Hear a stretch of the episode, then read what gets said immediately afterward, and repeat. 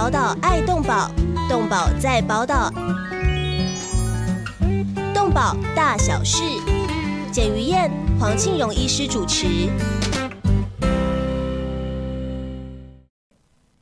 欢迎收听《动保大小事》，我是于燕，我是黄庆荣，大家好。哎，医师啊，上周我们提到了，就是到底要怎么样才是对流浪动物、流浪狗狗、猫猫是好的啊？那我记得那一年电影《十二夜》那个电影起来之后。好多小朋友啊，年轻人看了之后，看了这个电影《十二夜》，就是呃，你的流浪狗、流浪猫在十二天之后，其实就得被扑杀了哦。那个时候就大家很舍不得，就喊出来领养代替购买。那这个口号有效吗？其实领养代替购买是我们我们当时刚刚开始呃想要想要解决流浪动物的时候就提出来了。对，因为呃有我们的有很多人。买了以后不行就丢掉，然后接着下来，我们呃这些动保人就把就把那个责任就推到推到这些呃繁殖繁殖业者的身上，是，然后说哦，因为就是他们繁殖太多，然后卖不出去就把它丢掉啊。事实上，我们可以去看收容所的抓回来的这些流浪狗、流浪猫。是米克斯多呢，还是纯种狗狗猫多？当然是米克斯比较多。米克斯占百分之八十多。嗯，所以呢，我们去讲那些呃繁殖业者背了原罪，呃，应该说他们是始作俑者，也也说也说得过去了。因为民国七十多年的时候，那狗年狗价特别好哦，就想办法什么狗都进来，然后什么狗都卖。哦啊，也鼓励养狗，然后这个蜂巢就像当时养鸟一样，那个蜂巢一年就完蛋了。那没有价钱之后怎么办？啊，真的就丢。哦，那时候有这种现象，那是民国七十一二年的时候。那到后面，大部分的流浪狗就是都是所谓米克斯啊杂种狗，因此我们那时候就说，其实。杂种狗也也一样的好，通灵性，然后这个哦健康好养哦，聪明，有的狗很聪明，不是，然后我们解决解决流浪狗的问题。对，我当时当时我们想说，因为台全台湾大概有七百多万户人家，啊，真正有住的可能是呃五百多六百多万，其他空屋啊。嗯，假如一户人家养一只狗的话。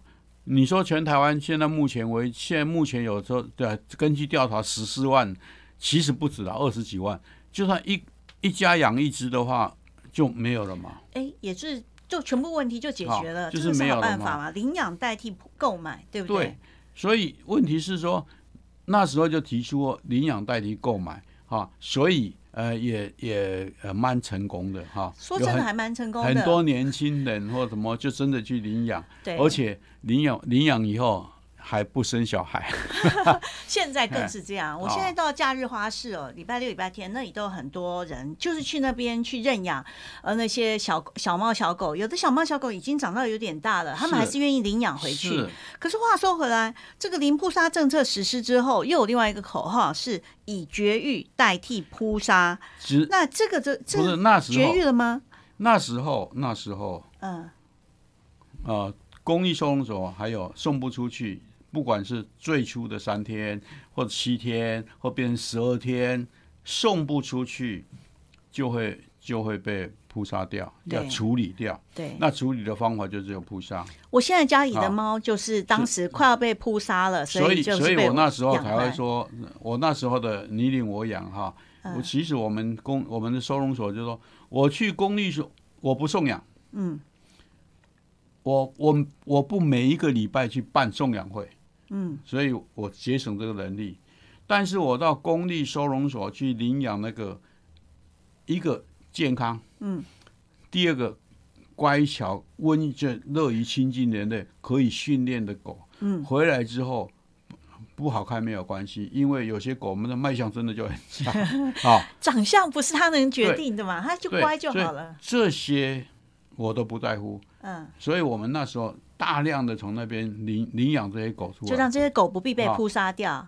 就就是要被扑杀的，所以就赶快把它抓回来就把它就把它领领养回来。了。对啊，，然后呢？领回来以后就开始训练，训练以后，接着我们就我就推出你领我养嘛，嗯，然后你你你领我养之后，因为你还是因因为我那很难送嘛哈，嗯，所以长得不好看啊，所以才会有才会有狗来户出来是，啊，帮他们要帮他们找出路啊对，啊，因此这这一连串的事，这这个就是在这种情下情况之下去想出来，去找找出路。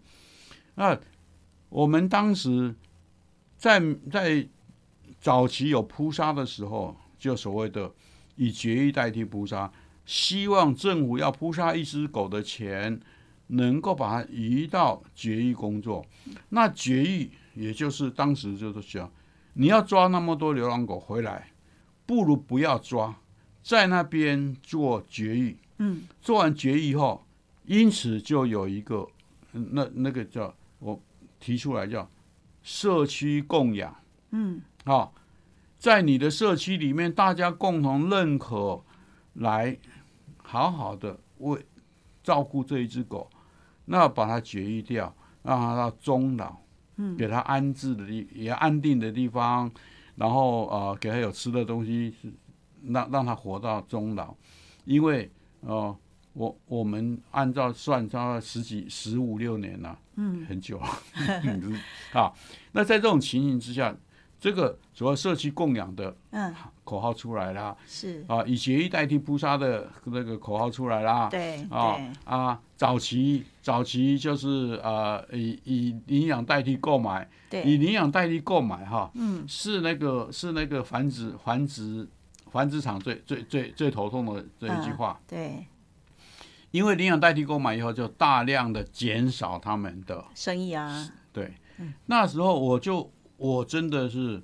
建议这些所谓的啊宠物相关业者，包括了卖食物的、卖用具的这些这些业者，其实我那时候就想说，政府是不是可以在这些愿意的、愿意加入的这个业者那个店里面设一个大的看板，那个、那个电视看板，嗯，电视这而且电视电视看板是全省连线，嗯，全省连线的原因是我要让愿意想要领养的人知道哪里有什么样我需我我可能领养的狗，对，因为从所以你会让那个电视，如果这样的话，会秀出他们的照片，就电视上自自己去自己去找，就像我们的、就像我们的电脑一样，你自己上网去找，呃，你喜欢的狗或猫，然后去领养过对。来，然后你觉你觉得这一只狗，哎，我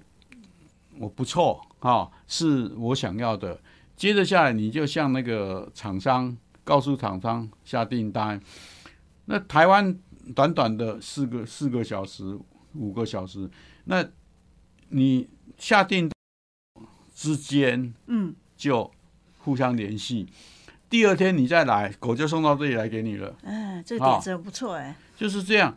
那你能够把全台湾各地的狗的狗况资讯通通通通透明，让人知道哪里有什么样的狗，我我要领这些狗，哪些狗我可以的，互相交流。是，透过这些我们的所有宠物宠物用品店来做我们的宣导的地方，然后做秀场哦，而且他领了这只狗要不要买食物啦？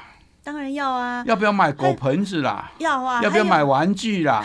要不要买笼子啦？有啊要不要买一还有后续的，比方要打预防注射针，就是每一项支出，一头拉骨的那个后续的后续的那个那个呃提供的产品，通通就有了。嗯，这个叫做人道经济啊啊，医生想的很完备哎，啊！问题是我到现在为止，好像还没有推成功 啊！我我说，像这个，我们是不是政府要加把劲？我这种点子，我们是你觉得哪里可以修，我们可以修，大家互相来。是啊，因为我每次去说，我刚刚说到花市去看那个人声杂杂沓的地方，猫咪在那里多害怕，所以狗狗你去那没称斤论没有两，还是很奇怪。没有错，所以说像这些，我们都去思考到了狗的移动，哈、对，狗猫的移动，还有环境不适合，那都都非人道的。是像这个我们可怎么解决？好、所以我才提出用这种方法，全台湾连线，哪里有什么样的我都知道。是哎是，那所以到那个时候，呃，医师当时喊出来社区供养，我觉得那个点子也是非常棒的啊。比方说，有人负责送失败了，啊，对，有人负责送到兽医，有人负责养，为什么大家分工合作，有钱出钱，有力因为。因为只要有一个人反对就完了。对，啊还有就是，通常一个社区里面啊，有那种很讨厌猫啊狗的人，通常一定会有不要很讨厌，借理由很讨厌。现在每哎个公益大厦管理委员会啊，每次讨论的时候，多数都是在讨论社区里面能不能养大型狗。后来有一次，某个社区就来陈情抗议，因为他是说他的社区突然他的主委规定啊，他每只狗狗进出的时候都要抱着。他说：“我的狗狗这么重，十十几公斤、二十公斤的没有让他大狗，让他坐轮椅啊，他就真的每次进出的时候、就要抱那只大狗进不是出，不能落地。用那个那个推车推啊，坐轮椅啊。是哎是是是，但是这种呃五花八门的规定，其实也是让这个社区供养流浪动物也是很辛苦，也是失败了。所以所以我就说，我我会安排怎么样让让你养一只人见人爱的狗。对，对不对就是狗来富计划，医师再解释一下好不好？我们在前几集提过，其实其实这个狗来富计划，也就是叫 TNS 的哈，嗯那、抓来做绝育，然后安置它。对那这个安置就是安置到乡这个果园对啊，乡下的果园。因此我们要辛苦一点，在这边我也要呼吁我们的听众朋友，假如有环境适合的，不妨来找我们中华民国保护动物学来来呃报名。对，我们会啊、派我们同仁去去现场勘察，勘察完以后再啊、再做面谈之类的哈。对我们怎么样让他让他活得更好对啊，而且对你更有帮助。对，事实上，果来户的呃，我们所提供的那个所谓的劳务劳务这个补补助费用哈，对。比你种水果还好。是我最每年最期待的，比方就是小黑他所养的拔，他在那个拔爱园里面巡逻，结果小黑所到的这只狗狗，呃，这只狗狗所到的这个果园所长出来的拔蜡，当它丰收的时候，你吃到那个拔蜡，脑海里就想到小黑在那里很英勇的这个巡逻果园那感觉。哦，那就是狗来富计划的精髓，也其实就是前面的我们做好节育的各项动作之后，最后是由医师你们来安排他安置的地方，不是由我，是中华民国保护动物协会是哈是推出这个这个狗来户计划，然后像昨天呃前一阵子我去我去那个桃园县开会，呃，我听那个桃园的处长说，我们他们现在也想在复兴乡安排这个果来户的计划，我说很好，只要有有我可以呃贡献的啊，我绝对义不容辞。那我其实我希望，比如说像云林县。嗯云林县它没有公立收容所，嗯，但是云林山区有很多果园，那些果园啊、呃被那个猴子采光的狗啊，对对，被猴子采光的水果，对，哦，为什么不好好的去不去推这个狗来户计划，有道理用，用这些狗去赶猴子？有道理耶。啊那中山大学才应该参加狗来富计划。中山大学的中山大其那实中山大同学是同学，我我我我是觉得啦，校园校园应该在这个时候应该饲养校狗对啊，对鼓励同学饲养校狗，然后共同防堵这些猴子来骚扰我们的同学，尤其是那猴子都很聪明，对哎，很糟糕，那怎么办？所以我说，中山大学是不是是不是可以鼓励同学饲养校狗？那个呃，然后接着下来。呃，社团就可以安排老师去告诉同学怎么照顾狗，然后怎么训练狗啊、是。然后这些狗要怎么样让它啊，就可以帮你的忙。对，其实重要的就是、呃教呃医师提出来的整个狗来福计划里面还有一个教养训练，所以我们一定要对教教养是我们来教。啊，嗯对，所以我们先休息一下，进入广告。广告回来，我们来继续谈怎么样教养，让你家的狗狗、猫咪很有教养呢？休息一下，马上回来。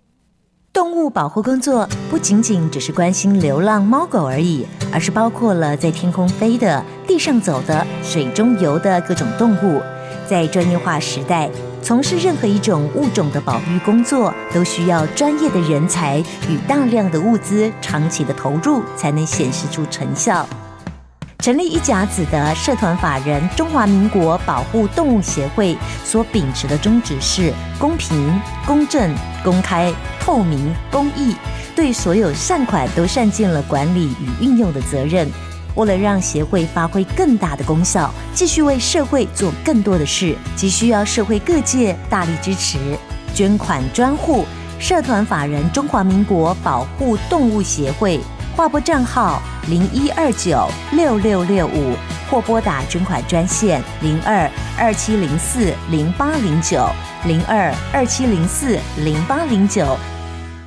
欢迎回到动保大小事，我是于燕，我是黄庆荣。医师刚刚讲的非常好，中山大学应该要好好养狗哦。那养狗之后，只要经过教育训练，它就能够保护学生，而且能不能解决他们现在猴群哦，每天我守在女生宿舍前面。我们我们这个果园都可以解，嗯，更何况这个校园里面啊，愿不愿意而已。还有还有一个很好玩的，哦，你猴子是野生动物对不对？嗯啊，我流浪狗也是野生动物 哦，所以可以以一制夷了，好不好？啊，这真的这个办法太棒了。对你这些呃爱猴人士和我这些爱狗人士啊。呃，我我们没有冲突，是狗和猴子在冲突。呃，没有啦，其实它会自己趋吉避凶。你一只呃有训练过的狗狗，它站在女生宿舍前面的时候，其实猴子就不会来了。人和动物一样了，生存第一了。嗯，我只要这里让我没有办法生存，我就要你的命了。啊，因此你猴子要是要侵入到我的地盘，那我就开始要要要为了生存战争。是。啊，事实上哈，讲到猴子这个问题是很真的很麻烦。为什么？第一个，我们呃柴山这山很浅，嗯。第二个，柴山上面没有食物，嗯。啊，你你猴子生长的地方要让它有食物哦，嗯。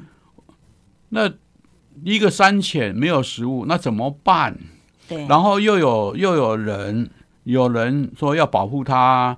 然后每天又有人一堆人带着食物到那边呃去喂养它，嗯不去吃的吸引他们啊，其实，在那边野餐啊，吃东西啊，你说你你说那个猴子在那边看了，它不不心动才奇怪。是，因此造成这些冲突是说老实话，是我们是吧？不知道是叫做呃愚蠢的，还是很很有人心的呃这个政策所造成的，是啊。因为猴子事实上应该我们要想办法去调查移到有一些野生野生果类什么适合它的食物生存的地方，把它移到那边去。是，在这浅山的地方繁殖那么多，必然造成对人类的伤害。对对，而且我认为是繁殖过量啊，因为我记得有一年，呃，在法国巴黎也发生这个事情，就是他们割满为患，哦，象征和平的鸽子到处都是，到处都割大便，那也是。对他们也是食物什么都过量，是的。所以当时巴黎政府他不是像台湾就发动捕鸽，他就做一件事情，他普遍在全部的鸽子饲料里面加上对啊避孕药，避孕药是。那当然现在一既然猴满为患了，当然这个时候聪明的人类应该要做一些呃让解决问题的事情嘛。所以当然一个当然是呃绝育的协助绝育猴子绝育的。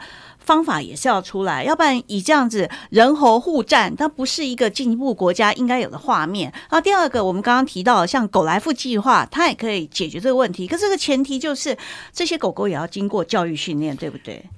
我们最担心的是说，呃，领回去了以后，第第一件事情是咬咬，也把主把主人咬一口啊，是。所以我们所有的狗都要经过经过一个是筛选，嗯，个性的筛选。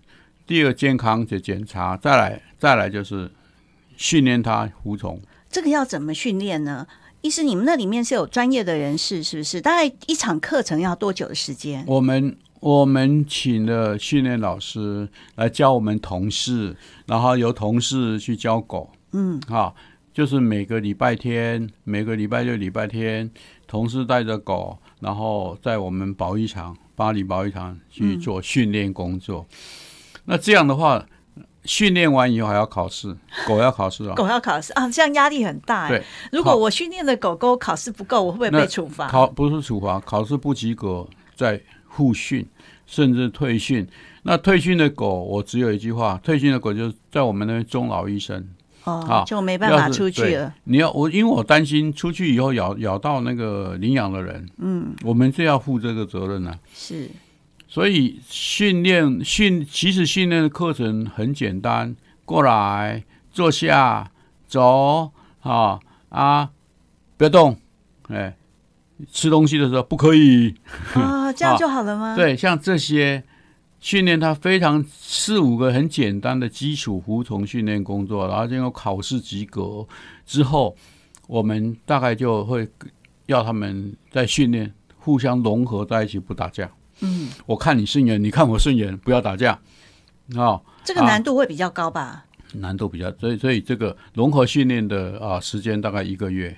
嗯，哎啊之后。他们就会互相交朋友了。不是，就是在同一群的时候，我们才能把这同一群的狗送到一个家庭，不然的话。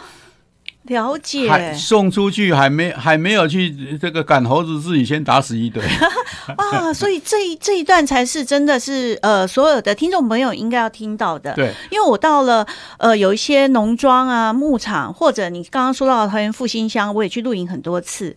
我常常觉得山里面只有一只狗的时候很寂寞，那那只狗其实有时候不一定能沟通。那你一次狗来复计划，一次送出三五只狗的时候，其实他们都是经过你们精心教育的。五只以上哈，那通常要十只是啊，因为你狗群越大，事实上我们呃狗群狗的族群哈，我长期观察大概六到七只，嗯，你可以以后出去外面去看，哎呀，我下次要算算看，大概六到七只左右一个族群，再大就分就分群了，嗯，那你要到十十只哈，就会稍微多一点，那多一点的话怎么办？他他们这个行为的问题，居住行为的问题啊，那你讲白一点好不好？行为问题是什么？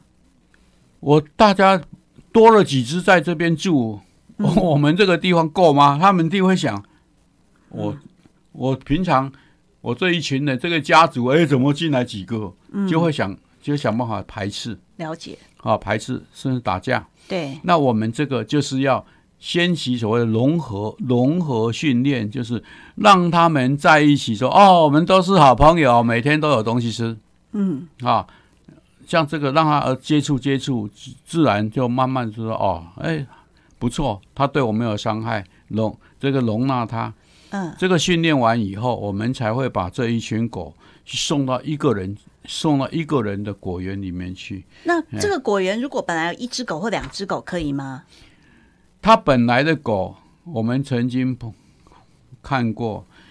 本来的狗，它要是地盘地盘性没有那么没有那么重，我们所以为什么我们会先先去看？是，要是那那些狗的地盘性很地域性很强的话，这个我们会考虑哦。嗯，我们曾经花曾经碰过，送十只去以后，下个礼拜。下个月去再做这个巡回访视，发现多了两只，因为他们的狗我们放在那边，嗯，他出去带朋友回来，超可爱的，是哦，带回来怎么办？我们说想办法，就抓了我们绝育掉啊，打预防针啊，是，而且他们已经是好朋友了。然后，然后我告诉你哦，这个哈打晶片，但是不列入我们补助。哦，是是，所以医师，呃，你们去狗来福计划里面也是有你们补助提供，哈，等于是呃饲料还有养育的其他。第一个，一只狗，一只狗，嗯，一个月五百块的劳务管理费用是。第二个，饲料费用两百块，嗯，七百了。第三个，医疗准备金三百块。嗯，所以一只狗的一千块，每个月帮你赚一千块，十只狗就赚一万了。不是，他只赚五百。啊，其他的费用是必须要支出的，因为我们很担心两百块补助他，结果他不买饲料吃他的厨余。啊，是。或者是吃比较差的饲料，是，所以饲料我们集体采购以后，由厂商送到那个地方去配送过去，配送啊，保证饲料的品质，然后再来就是，假如就那个后面的医疗医疗准备金就像保险一样的，嗯。不是每一只狗都会生病，但是生病的狗，我们你带去，我们这个用这个钱来补助你，哎是。就是保险保险的你，我们狗的保险从这里就出来了。了解，所以每个制度后续都是要考虑到人性，还有狗性、猫性等等啊。所以这样要请教医师了。呃，现在有很多 TNVR，也就是诱捕、绝育、再打疫苗，还要再回治哦。它跟 TNR 是有一些不同的。那这两些 TNVR 现在有没有面对什么样的问题？您怎么看这事情呢？我只要听到这个，我就会有会有一点呃难过又生气哈。第一个，第一个，TNR，全世界就讲这个，那我们讲 TNR，在这个过程里面，N 的 N 的过程里面，做决议的过程里面，我们兽医师一定会一定会帮他打预防注射。这个预防注射，第一个最基本的狂犬病，我们一定要打啊。那至于其他的什么呃呃什么八合七合一、八合一、五合一什么之类的，那就是看你这个钱付的多不多，多我们就按照成本或多多增加一点，帮你打这个啊、其他的啊、预防注射费用。要是没有，但是狂犬病一定打。问题是说，嗯现在你讲到 TNV 啊，你的想法什么？V 哦，vaccination 哦，所有的预防注射都打了。对对，第一个是不是这样？不见得。嗯，第二个，预防注射打一次会有效吗？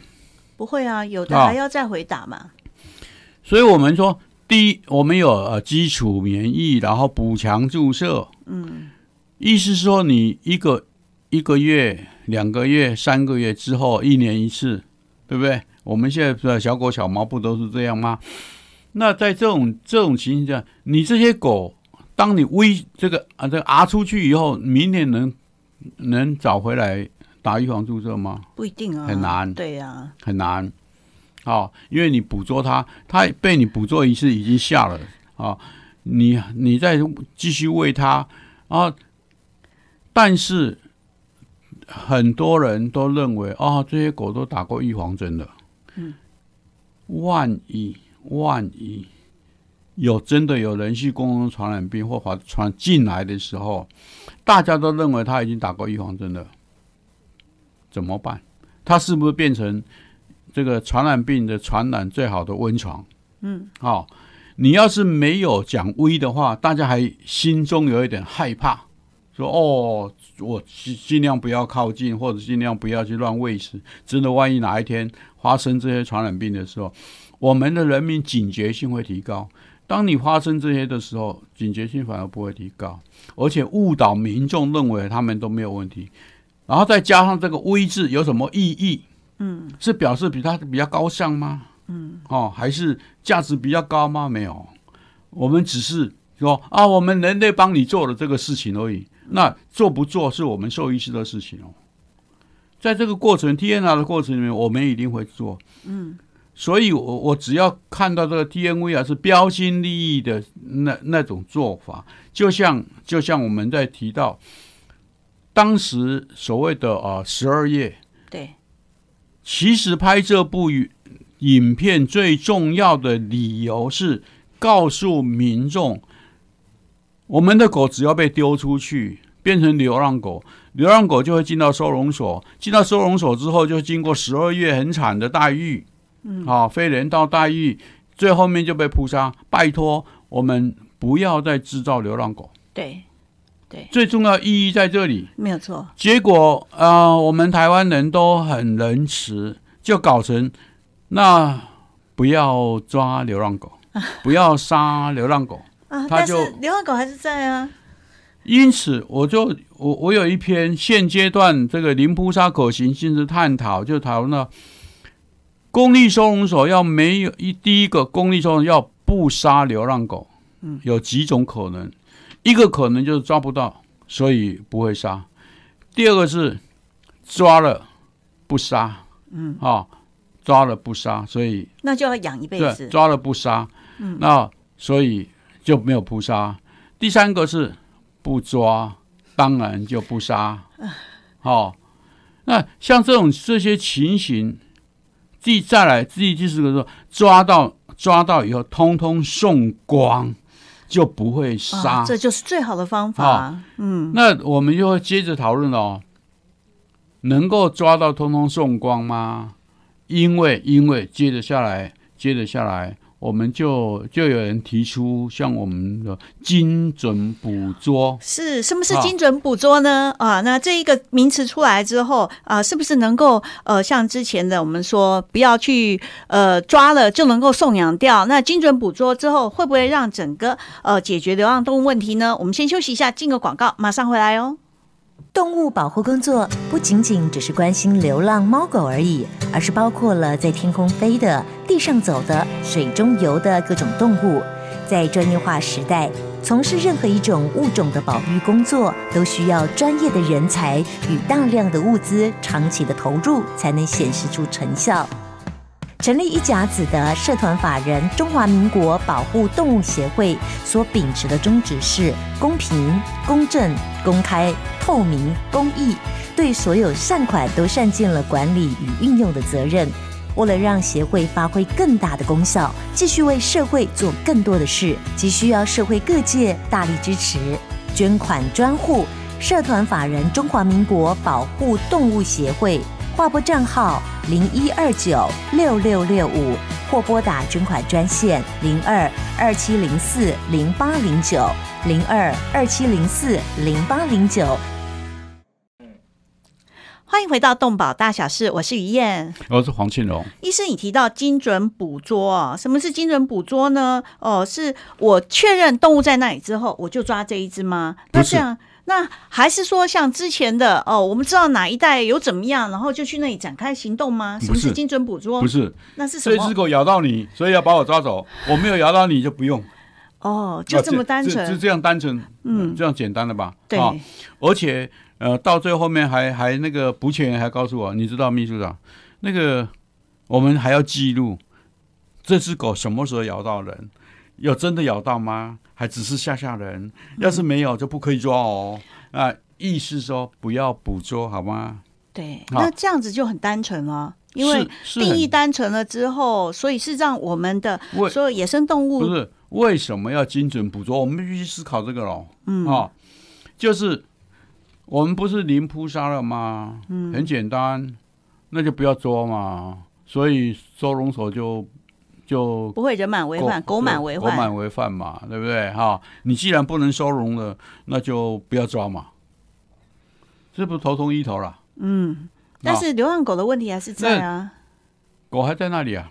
嗯，啊，第二个，第二个，他们这些人提出来的人了不了解狗的这个生生态问题？狗为什么会有所谓的狗老大啊？它是一个呃群聚级还有阶级性的动物，它里面会有老大、老二、老三、老四，所以狗眼看人低嘛，就是为老大老二。是，所以说我我们我们以前这个呃小时候领狗的时候要看到呃这个溪有几溪几溪龙几溪湖，嗯，几溪是蓝鹫固哈，客家话出来了。是。哎那像这种情形，这种情形，你把老大抓走，那其他的会其他的狗会不会争老大？会，争老大的方法，狗争老大的方法我不？知道哎，是怎么样呢？我们黑社会争老大怎么样？哦，就是大家互相械斗，对，嘿，狗也是一样，狗就是用平嘴巴嘛，打架嘛，就咬来咬去啊。啊，就咬来咬去嘛。因此，你这个地方把狗老大抓走以后，本来还有一只老大在那边镇在那里哈，你把老大抓走以后，是不是其他想要争老大，就产生斗殴，就打架？那是不是让地方更不安宁？嗯，所以精准捕捉是对的吗？精准捕捉也只是解决说，哦，狗满为患，所以就不要抓 哦啊。那干脆就不要讲这个，就反正我继续宣导，当地的民众好好的喂这些狗，让他们感恩你，然后愿意臣服在你这个领导之下。导之下，对 啊，天天对你这个进出还要列队敬礼啊，摇摇尾巴，对不对？嗯，对，对，所以这个其实就是街头喂养流浪动物之后，然后大家衍生了真的越来越多的流浪动物的问题啊。我在台北看到，当然因为台北当时也花了很多钱，经费也比较多，慢慢的有解决一些的呃问题，但是很多的县市现在才刚起其步而已啊其实。其实一个很很好玩的事情，当时那个沈世宏当环保局长的时候，我曾经建议他，我们把所有的这些爱这个爱妈们哈、爱心人士哈、列册列册所分区，嗯，分区的理由不是要不是要管理，是他们自己去管理，管理什么？时间。嗯，列册之后，因为他们会去喂喂食这些流浪狗猫，嗯，由他们管理时间是不要重复，嗯，不然的话有时候喂一堆吃不完，对，有时候没有没有去哈，那或者是生病不能去，只然后又饿饿的半死，对。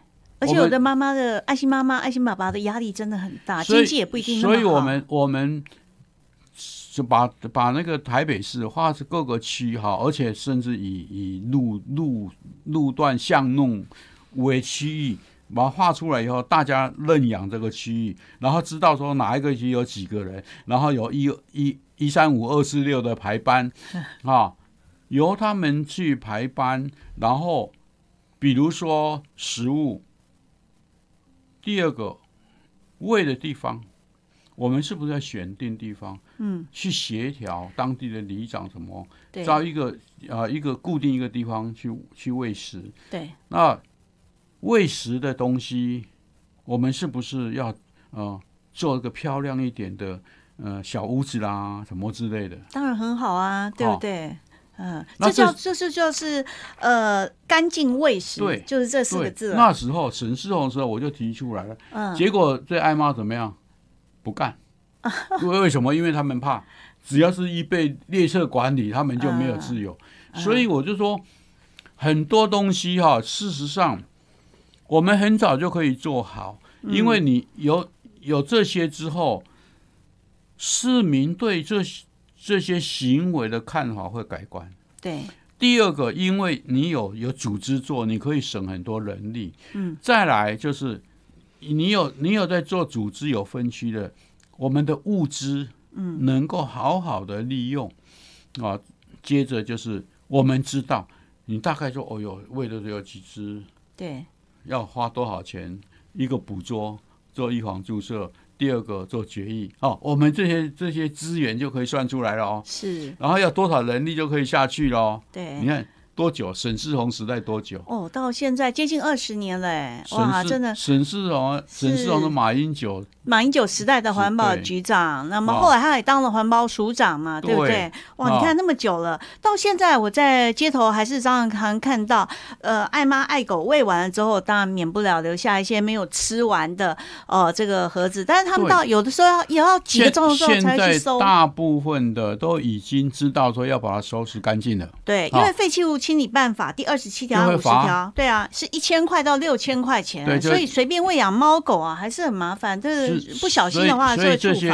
这些都是都是当时当时环保环保环清洁队的人特别喜欢去开这些爱妈的是单子，对我也常常常常，我只是当时没有向你投诉说拜他派说赶快去那里你取。消掉，不是哦取消，去嗯施压取消，我觉得这是不对的。嗯，啊，那我就告诉他们说，第一个，我们我们当然说，他要是真的污染环境，那我我们真的睁只眼闭只眼让你去开罚单，嗯，但是他要是做的很好，拜托哈、我们就大家互相忍让一下。是，哎，所以用这种这种方法去协调，没有去找议员施压。嘿，所以干净喂食现在很多的爱心妈妈都有这个观念了哦，就是白天新北市新北市有开班授授课，哦，啊，很不错，开班授课以后，他们有规定哪些地方，而且他们有做一些呃干净喂食的容器、箱子、什么狗屋子之类。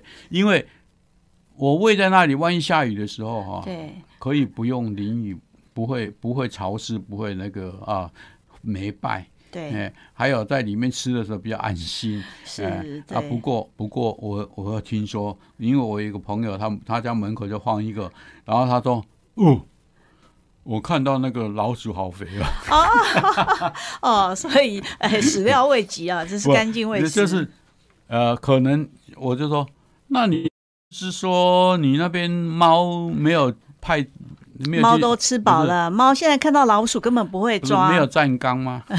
我说你那你应该叫你的猫排排班站岗哈。呃这样的话你，呃就不会有老鼠，不然的话，因为我们的下水道很多，对哈、对所以因此以前我们当时在所谓的流浪狗、流浪猫的时候，就我们我就讲说，喂，那流浪狗抓光了，流浪猫就会多哦，嗯哦。对。因为没有天敌了，没有。因此，他们就繁殖多了，然后再加上爱这些爱狗人士、爱妈、爱爱心人士又，呃，既然没有没有办法喂狗，就没有喂猫哈，嗯。因此我猫就多了，然后开始抓流浪猫。嗯。啊。我说喂，那流浪猫抓了老鼠就会多、哦，是啊，现在整个台北市哦，因为有一次淹水的时，呃，就是雨量比较大，然后当然前几年的时候，对嗯。我就看到老鼠妈妈带着小老鼠一整排，嗯整个大街过马路，它也不怕人，那个就是像卡通里面的大肥鼠一样，像一只小猫那么大只的老鼠，公然在逛马路，所以菜市场附近的这现在台北市的灭鼠药，我总觉得好像也没什么用啊，这变成另外一但是我个问题。我你这里有一个老鼠，它是脊椎动物，嗯，那它是野生动物，那你你为什么要用老鼠要毒它？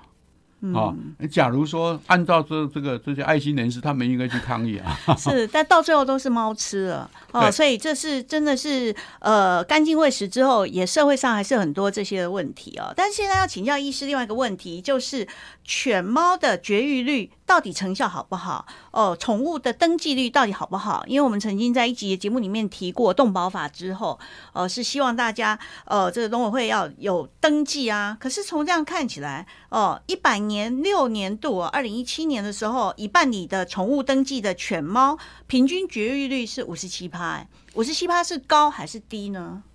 那个数字有点膨胀吧，哦，还更低吗？数字有点膨胀，嗯，因为他要是把把所谓流浪动物的数目放进去，就会那么多。嗯，真正家犬猫的绝育应该才三十几 percent。哦，那这相对就很低嘞。对二零一五年大概四六趴，二零一三年三十六。政府在算的时候，就这样，他们把那些呃所谓爱心人士、所谓的这动保团体啊，像刚刚嗯对。我们谈的什么什么心之类的哈，对对，他把这些决议的数目通通灌进。灌到，因为他进来就是有几只，哎，五十七趴我都已经啊。觉得太低了，哎，对。结果还是灌水的。对，这几只是他，因为政府出了钱嘛，对，那这些钱就是把它灌到所谓的家犬猫的决议身上。事实上，我向你报告了，我有一年办这个呃犬猫家犬猫决议大赛，结果你知道花了花了五百多万，嗯，才做了几只，才做了几千只而已啊。嗯，第一个兽医院不太配合，因为他们认为你你你把这些犬猫都绝育掉了，我们要吃什么？嗯，他们没有想到说，我们是要要赚那个要赚的是一个啊、我我们事主本身呃所谓的动物福利的观念很够，然后很愿意愿意去，那我们我们把这个啊、自己的技术提升，有更多时间去学习什么继提继续提升技术，而不是很辛苦的哈，一天做一天绝育三五十只流浪狗，嗯，然后一直赚个一千多块，不是这样哎、嗯，啊，应该我们应我们兽医兽医师应该要去要去思考这些。那第二个，地方政府配合程度很不够，我就不要讲，我就不要讲是哪一个是哪一个县市政府。当时我们做了以后，我们做了一个那个红布条，那红布条写什么？犬猫不绝育，罚款二十五万。嗯，好，对啊，动保法嘛。对，结果那个首长就就分下去，分下去那个那个在各个村里挂。嗯，结果市长就打电话给他说：“你要赶快把那个收起来，怎么可以这样为？什么呢？动保法不是有规定，一定要绝育，要同步登选记票问题啊。啊？那动保法就不要这样修啊。所以，所以我就说，第一个，我们有我们有做鼓励，嗯而且还有做比赛。那那个第一名，第一名的奖金还还这个五十万呢、嗯，哦哎，不低耶，蛮然后这些钱政府出哎、那个嗯决议的费用政府出，但是效果不好，为什么？为什么？我真的要去提提这个这个提出检讨，为什么？是我们的呃所谓的呃宣导力不够吗？嗯，还是人民不愿意配合吗？还是地方政府不愿不这个呃不愿意去推展啊？还有，你要是罚的话，努力的罚，嗯，它是不是会提高？当然是这样子啊。问题是会，我所以所以讲到，法律是要人去执行，土法不足以自行。是法律都已经定了，你动保法已经定了这样了，为什么要害怕动保法呢？问题是，当你去找到以后，要开一张单子，要开完单子以后，接着下来，嗯、呃，刚好对，议员的申诉刚好刚好我和你有有有交情，我说哦，那个那个大议员，我被开一张罚单哈，你赶快把我找那个首长或者是处长协调一下，处理一取下消。掉，然后你也甚至你根本不找首长、处长，你直接找局长施压下来，嗯，哦，是就是这样。这这是我们的法律，是有很多的呃地方基层的公务人员告诉我说。